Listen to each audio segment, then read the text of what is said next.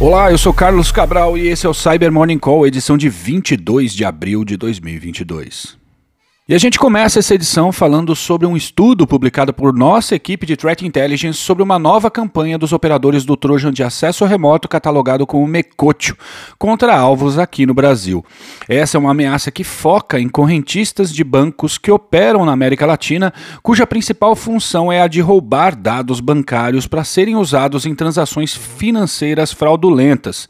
Nessa campanha recente, nossos especialistas identificaram uma nova forma de infecção que fragmenta o processo em vários estágios compostos por um dropper baseado num arquivo no formato MSI, um executável usado para carregar uma DLL maliciosa que executa uma série de checagens e, por fim, faz o download e ativa o Mecotio. A análise se aprofunda nos passos da infecção e também no comportamento da ameaça. Vale a leitura e o link está aqui na descrição do episódio. E foi descoberto recentemente que as correções para a vulnerabilidade Log4Shell implementadas pela Amazon no ambiente AWS permitem a execução de ataques bastante perigosos. Segundo os pesquisadores da Palo Alto Networks que descobriram o problema, um atacante poderia explorar a falha para escapar das proteções entre os containers, tomar o controle do host AWS, o que, claro, tornaria o atacante administrador de todas as máquinas virtuais de um determinado host. O que aconteceu foi que os hotfixes para o Log4Shell foram desenvolvidos para buscar e corrigir em tempo real os processos vulneráveis à falha no Log4j. Esse mecanismo fica o tempo todo procurando por binários elegíveis à correção, os quais possuem a palavra Java em seu nome, e caso o encontre, ele o invoca com privilégios elevados e injeta a correção. O que os criadores desse hotfix não pensaram é que um atacante poderia abusar desse mecanismo, inserindo um binário malicioso com com o nome Java e executando um ataque no momento em que esse é elevado a uma situação de acesso privilegiado. E foi exatamente isso que os pesquisadores fizeram. A Amazon atualizou o mecanismo de correção, mas é necessário implementar um outro hotfix para evitar ataques, ou seja, aplicar o patch que corrige o patch. E foram identificadas algumas evidências de que a gangue de ransomware Revol voltou à ativa. A Revol foi uma das quadrilhas mais prolíficas em ataques de double extortion, em que os atacantes tomam o controle da rede da vítima, roubam seus dados, ativam o ransomware e pedem um resgate para evitar o vazamento dos dados e desbloquear o acesso aos seus computadores. No entanto, a gangue passou por problemas que resultaram na interrupção de sua atividade. Primeiro em outubro do ano passado, quando as autoridades dos Estados Unidos tomaram o controle do dos seus servidores e depois em janeiro desse ano, quando 14 de seus afiliados foram presos. Agora, segundo os pesquisadores, os servidores do Rival estão de volta, redirecionando os acessos para uma nova operação lançada recentemente. Segundo a apuração da Blipping Computer, não está claro quem está por trás dessa nova operação, mas o novo site de vazamento lista um grande catálogo de vítimas com os ataques antigos do Rival e dois novos. E o repórter da Motherboard, Joseph Cox, publicou uma matéria ontem com o resultado de sua investigação em canais de fraudadores a respeito de bots que foram projetadas para roubar o código de autenticação multifator de cartões vinculados à Apple Pay. A lógica por trás do ataque é a de que os criminosos aproveitam do fato de que o banco que passa a usar Apple Pay pode optar por pedir um código ao usuário quando um cartão é vinculado ao iPhone.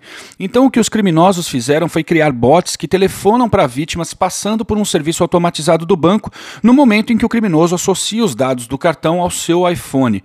A bot é configurada usando a narrativa de que a chamada se trata de uma checagem de segurança e pede para que a vítima digite o código que recebeu recebeu via notificação ou SMS. Assim que o código é digitado, o fraudador passa a usar o cartão da vítima em seu celular. Embora o golpe esteja sendo usado com maior frequência contra os bancos americanos que pedem esse código, esse modus operandi pode ser adaptado a qualquer outro serviço que baseia o desbloqueio de funcionalidades somente no uso de códigos enviados ao celular da vítima.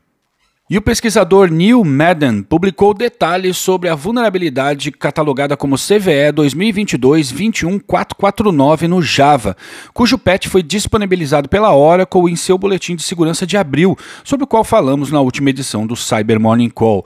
Essa vulnerabilidade afeta a implementação do algoritmo de assinatura digital de curva elíptica nas versões 15, 16, 17 e 18 do Java e permite que um atacante codifique os parâmetros de entrada como totalmente zerados, os quais podem ser considerados pelo Java como uma assinatura válida.